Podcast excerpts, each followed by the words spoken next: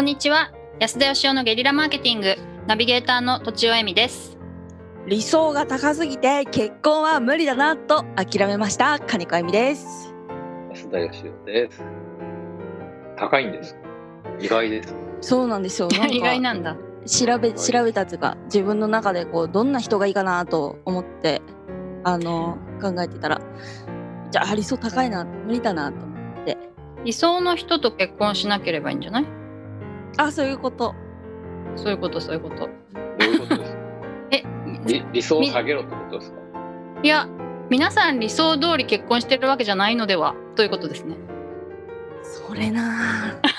それの理想は理想であるけど好きな人はこの人って感じじゃないんでしょうか。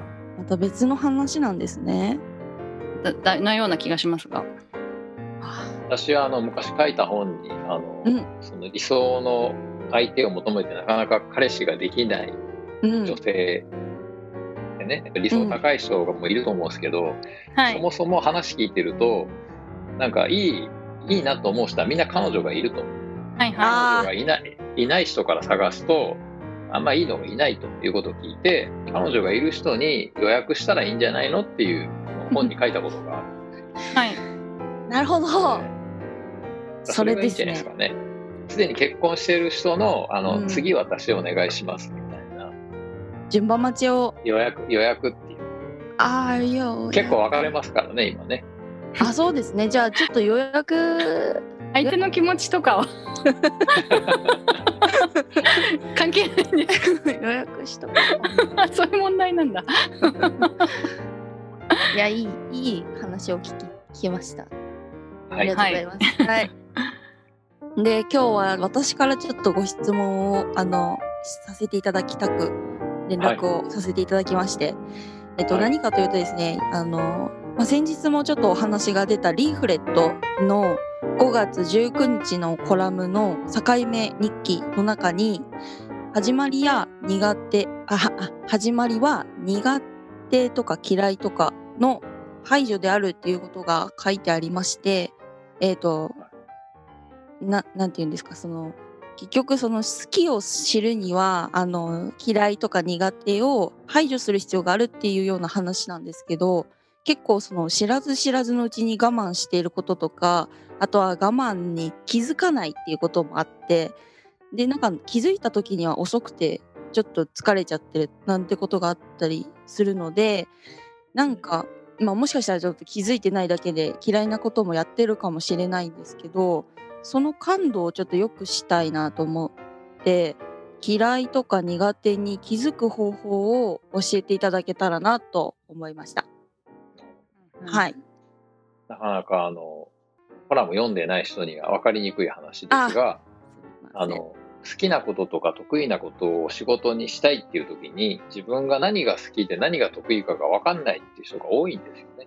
うんうんそれを見つけるよりは自分が不得意なこととか嫌いなことをどんどん排除していったら結果的に見つかるよっていうようなコラムですよね。うんあの恋愛に例えてたんですがこれもその人を好きになっていく時にあの出会った瞬間に好きになることもまあありますけど大抵はこの人は別に嫌いじゃないとか一緒にいても苦痛じゃないっていう人と過ごす時間が増えていきだんだんとその人を好きになっていくっていうのがまあ普通の恋愛なんでうんだからまあ大事なのはあのまあ普通恋愛だったらこの人どうも苦手だなとか一緒にいるとなんかすごいなんか嫌だなっていう人とはあんま近づかないようにしますよ。仕事もそうやって探していった方がいいよってことなんですけど、だけど金子さんは知らず知らずの間にその嫌なことを我慢しちゃったりするってことですよね。うん、そうですね。なんか気づけばもう、まあ、あ我慢してたんだっていうことになるんで、あこれは嫌いなんだっていうのがわかるんですけど、なんか気づかない時もあったりするな、あったりするんだろうなとも思うんですよ。うんなんかそういう時になんかこう安田さんだったら例えばもう小学校の時から走ることをやめたりしてるわけじゃないですか。それはなんか本当に突出したなんかこう才能だとは思うんですけどそれ以外とかでその才能とかじゃないところで気づくようにしたいなぁとその思うんですよね。まずなんか基本的には自分がやりたいとか、こうなれたらいいなっていう風な理想があるじゃないですか。うんそうなるため、めの努力に対して頑張るとかっていうのは我慢ではないと思うんですね、僕あはいうん例えば、なんか自分が野球が好きで甲子園出たい。そのために一生懸命練習するっていうのもしんどいことですけど、そのために彼女と会うのをちょっとぐっと我慢するみたいなのは健全な我慢だと思うんですけど、うん。なんかその、自分が別にやりたくもないことを我慢して生活のためにやるっていうのは、あんまりこう、なんかポジティブな我慢じゃないような気がしまして、うん。僕の場合どこで見分けているかっていうと頭で考えずにその心でどう感じるかっていうところで判断してますねおおはい。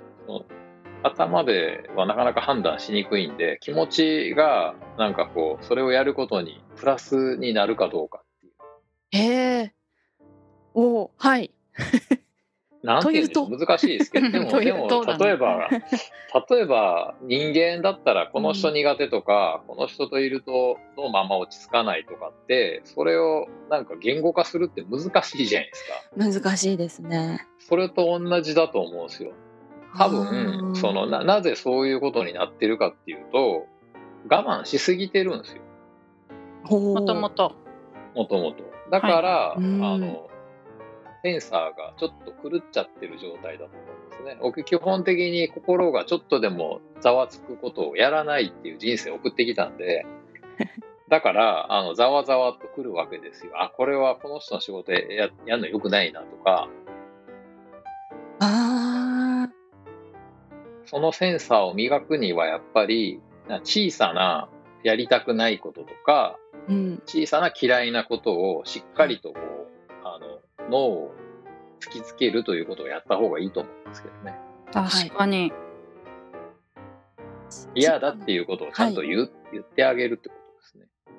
はいいイヤイヤセンサーみたいのが麻痺しちゃってるってことですよね。愛しちゃってるんでしょうね。はい小さなことからコツコツとまあ、これもなかなか難しいかもしれないですけど、はいあの、金子あゆみロボットをですね、うんまあ、かなり人間そっくりのもうアンドロイドみたいなロボットなんですよ。金子あゆみ。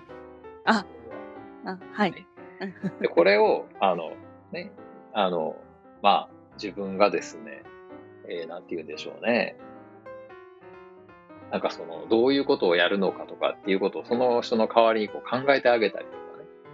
まあ、仕事の指示を出したりとか、なんか食べ物を与えたりとか。まあ、ペットを飼ってるような気持ちで、金子あゆみ号と接するわけですよ。はい 難しいかな。そうすると、いや、この、この子に、例えば、あの、ペットだったら、この子にこんなことさせたら嫌がってるかもとか、あこの食べ物、この子多分好きじゃないなとかって感じるじゃないですか。自分だから分かんなくなるんですけど、うんそれをこううんちょっと他人を見る目で、えーこの子こういうことやらせてあげたら喜ぶんじゃないかとか、この子こういうの苦手だろうなとか、ちょっとこの子我慢しながらやってるよな、みたいな風に、ちょっと客観的に自分を見てあげるってことですね。なるほど。それならなんかできそうですね。うんううん。んわかり人格をちょっとこう分けるわけです。は ため息。あそうですね。なんかあの行動を見るっていうのはロボットを見るのと似てるかもしれないですけど行動を見るっていうのは一つある気がしますね。何かこの仕事はいつも遅延するとかね。うんうん。なるほど、なるほど。はいなんかあるあるあるこの仕事をした後にぐったりするとかね。あるあるあるあるある。そういうなんか事実を集めていくっていうのはあ一つあると思いますね。なるほど。うん、わかりました。私もそういうので結構見てるのある疲れるなとかやけにこ考えちゃうそのことを考えちゃうなとか。はい。なかなか着手できないとか。ありますね。なるほど。わかりました、じゃあちょっとそういう感じでいろんな物事を少しずつこう排除していくように取り組んでいきます。なんねか、なんか食べたりとか、なんか旅行行くとかでも何でもいいんですけど、仕事した時とか、この子は喜んでるんだろうかとかっていう目で自分を見てあげるのがいいと思いますけど、うーん。この子は今どんな気分なんだろうみたいな。うん。わかりました。あと大事にしてください。金子あゆみ号を。わかりました。全然大事にしてない。ダメだよそれじゃ。大事にしダます。メですよ。うん。はい。すい。ません。はい。はい。お大事に。はいありがとうございました ということで、はい本日は以上です。ありがとうございました。ありがとうございました本日も番組をお聞きいただきありがとうございました私たち3人でギブの実験室というオンラインサロンを始めることにしましたキャンプファイヤーファンクラブというサービスで募集をしていますので参加したい方はキャンプファイヤーで検索するか境目研究家安田義雄のホームページ安田義雄 .com からお申し込みください。来週もお楽しみに。